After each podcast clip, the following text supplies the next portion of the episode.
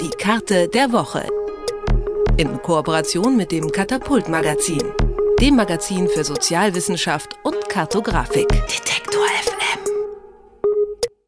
Ob Shampooflaschen, Zahnbürsten, Verpackungen oder Joghurtbecher, Plastik ist allgegenwärtig und eigentlich ja gar nicht mehr aus unserem Alltag wegzudenken. Das Problem daran ist natürlich, dass Plastikmüll nicht einfach so verschwindet und sich sammelt. Zum Beispiel auch in den Weltmeeren. Da bildet Plastik sogar riesige Müllinseln und einige davon sind schon so groß wie die Fläche Frankreichs.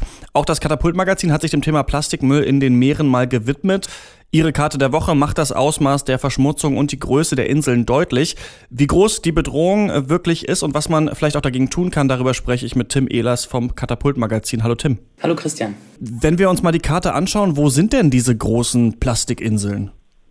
Ja, genau. Also wir haben ja, wie gesagt, wieder so eine Weltkarte dargestellt und wir sehen hier fünf große Müllstrudel, sagt man auch, weil praktisch durch die großen Meeresströmungen wird der Müll in den Meeren praktisch verdichtet und dann bilden sich praktisch so eine langsam rotierenden großen Flächen. Und da haben wir insgesamt fünf große oder man spricht von fünf großen äh, Strudeln. Einmal im Nordatlantik, einmal im Südatlantik, dann im Indischen Ozean, im südlichen Teil des Pazifiks und im nördlichen Teil des Pazifiks. Wobei eben der zuletzt genannte, eben im Nordpazifik, der größte ist. Da wird bezeichnet als Great Pacific Garbage Patch, also der große pazifische Müllflecken, könnte man sagen. Und äh, tatsächlich ist er sogar größer als Frankreich. Man hat in einer ganz neuen Studie herausgefunden, dass er sogar dreimal so groß wie Frankreich ungefähr ist. Okay, aber wahrscheinlich, weil es strudelt, ist es gar nicht so leicht zu errechnen. Genau, also das, die Zahlen schwanken natürlich. Ja, das ist jetzt praktisch die, die letzte äh, Stellungnahme sozusagen, die letzte wissenschaftliche Stellungnahme, wo man von dieser Fläche spricht. Ganz blöd gefragt, warum sammelt man den Müll da nicht einfach wieder weg? Ja, da gibt es ja bereits Ideen, wie man das machen könnte, sei es durch irgendwelche schwimmenden Inseln oder Netze, die das auffangen, auffiltern. Das ist aber gar nicht so leicht, weil es eben unterschiedliche Größen sind. Es gibt einmal eben dieses Mikroplastik, alles was unter 5 mm ist, wird so bezeichnet, aber eben auch ganz große Sachen. Und das andere ist, dass es natürlich auch immer wieder ins Meer gelangt. Ist denn, also wenn wir uns jetzt diese riesigen Inseln, du hast gesagt, äh, dreimal die Größe von Frankreich ist die eine, äh, vorstellt, ist es nur im wortwörtlichen Sinne so die Spitze des Eisberges? Also ist da drunter noch viel mehr? Das ist richtig, was du sagst. Also man darf eben nicht vergessen, dass schwimmfähiges Plastik nur rund 60 Prozent der globalen Kunststoffnachfrage ausmacht. Das heißt, 40 äh, Prozent könnten sozusagen noch am Meeresboden sich verstecken. Und jetzt gibt es äh, so eine neue Idee. Aktivisten wollen diese Müllinseln oder vor allem eine dieser Inseln als Staat für sich beanspruchen, also einen Staat gründen. Was hat es damit auf sich? Genau, das ist eine sehr originelle äh, Idee, äh, eben darauf nochmal aufmerksam zu machen.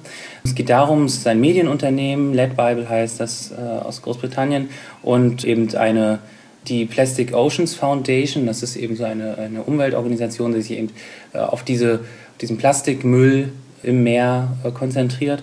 Die haben eben äh, bei den Vereinten Nationen eine Unabhängigkeitserklärung eingereicht und haben gesagt, so, wir möchten Teil der Vereinten Nationen werden.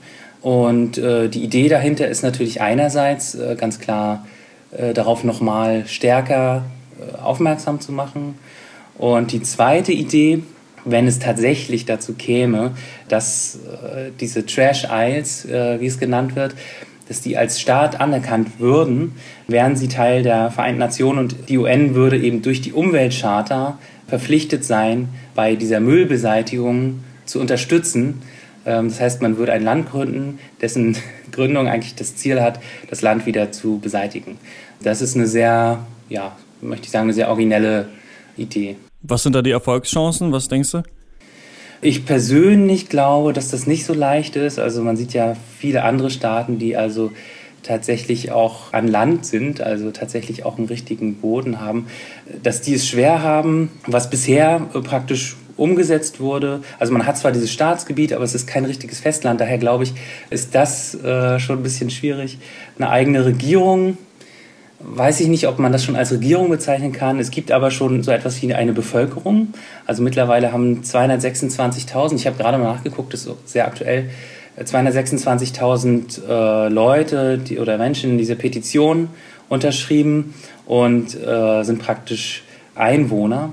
Ja, es gibt sowas wie Reisepässe wurden entworfen und Geld und Briefmarken erstellt. Also es gibt schon äh, durchaus einige Sachen, die eben wichtig sind für das Kriterium als eigener Staat. Ich glaube aber eben, das Problem, das größte Problem wird sein, dass es eben kein richtiges Festland ist, was bewohnbar ist. Genau, muss man dann mal schauen, ob es ähm, ob's da wirklich überhaupt zur Staatsgründung kommt auf den Weltmeeren, denn äh, da schwimmen gewaltige Inseln aus Plastikmüll umher, die das empfindliche Ökosystem der Ozeane bedrohen. Über das Ausmaß der Verschmutzung und ja, diesen sehr speziellen Lösungsvorschlag zur Beseitigung habe ich mit Tim Ehlers vom Katapult-Magazin gesprochen. Danke, Tim. Danke, Christian. Die Karte der Woche. In Kooperation mit dem Katapult-Magazin, dem Magazin für Sozialwissenschaft und Kartografik. Detektor FM.